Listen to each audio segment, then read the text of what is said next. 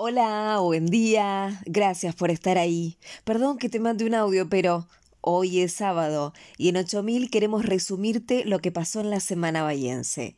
Empecemos con algunas buenas. La licenciada en educación, Evelyn Arriagada, obtuvo el mejor promedio de la primera colación de grados del año en la UNS, 936. Juan Petrosino, el hijo de la inolvidable Nati, agradeció la ayuda de Bahía que permitió llenar dos camiones con donaciones para Corrientes, provincia afectada por los incendios. Aún juntan alimentos en Gorriti 60. Tras varios días de incertidumbre, autoridades provinciales visitaron la ciudad y aseguraron que la terapia intensiva pediátrica del Pena no va a cerrar. Ayer llegaron los médicos itinerantes para cubrir guardias. Ahora vamos con otras noticias que no nos gustan para nada, pero están.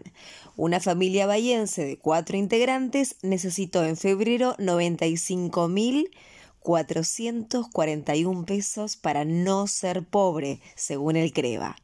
Acá los precios de los alquileres aumentan casi el 100% entre marzo de 2021 y febrero de 2022. Si la idea era que estuvieran por debajo de la inflación, queda bien plasmado que eso no ocurrió, dijo el economista Emiliano Gutiérrez.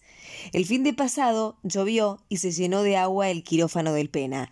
Nos estamos inundando, le manifestaron a 8000 desde el centro de salud. Y no es el único problema. Su director, Gabriel Pelufo, sostuvo que hay cirugías acumuladas por un conflicto con anestesiólogos. El miércoles suspendieron las clases en la Escuela 57 de Bullar y Remedios de Escalada por las ratas. Se encontró excesiva cantidad de excremento y orina, dijeron desde la dirección.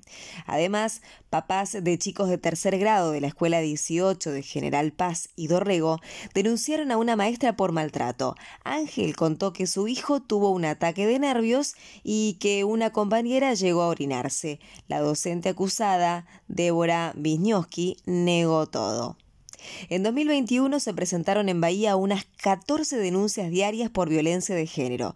Según el Ministerio Público Fiscal de la provincia, hubo un gran incremento. Se registraron 1.700 casos, más que en 2020 descarriló un tren que unía Bahía a Buenos Aires y unas 20 personas sufrieron heridas. El servicio fue suspendido hasta el jueves inclusive. Algunas cositas más que nos dejaron estos días. Ratificamos el compromiso de continuar trabajando por una sociedad cada vez más justa e igualitaria que reafirme la lucha por más derechos y más participación de las mujeres dijo el intendente Héctor Gay en el Día Internacional de la Mujer. Sin embargo, los seis años que lleva al frente de la comuna se destacan por la superpoblación de hombres en su gabinete, siempre más del 70%, y por mayoría masculina en los cargos más altos, como te contamos en nuestro especial por el 8M. Justo ese día le dieron perpetua a Raúl Gregorio Costa por el femicidio de Susana Edith Melo, ocurrido en 2020 en Ingeniero White. Ayer se conoció que el abogado Jorge Galli será el nuevo subsecretario de Protección Ciudadana en reemplazo de Emiliano Álvarez Porte. Y hubo una nueva renuncia en el gabinete de Gay que se suma a las cuatro que se produjeron en menos de un mes. Sebastián Marchese dejó de ser el director de la terminal de ómnibus. Creo que ya hice lo que tenía que hacer y mi intención es seguir creciendo, dijo. Como siempre tenemos toques de orgullo bahiense. En la prelista de la selección mayor para los próximos dos partidos de eliminatorias figuran otra vez nuestros futbolistas Lautaro Martínez y Germán Petzela. Además, la bahiense Delfina Lombardi metió dos goles en la goleada ante Bolivia en el sudamericano sub-17, aunque Argentina no pudo superar la fase de grupos. Además, la Dirección General de Gestión Académica de la UNS recibió la medalla de oro en la reciente edición del Premio Nacional de la Calidad. Ya empezó el fin de y Meteo Bahía del CONICET dice que después de este sábado templado, con 25 grados de máxima, se esperan jornadas similares para mañana y para el lunes, con máximas de 25 y 24 grados respectivamente. Esto es todo por hoy. Ya sabéis, nos ubicás en la página 8000.ar, en las redes como arroba 8000 Bahía y en el email orgullobahiense arroba gmail.com.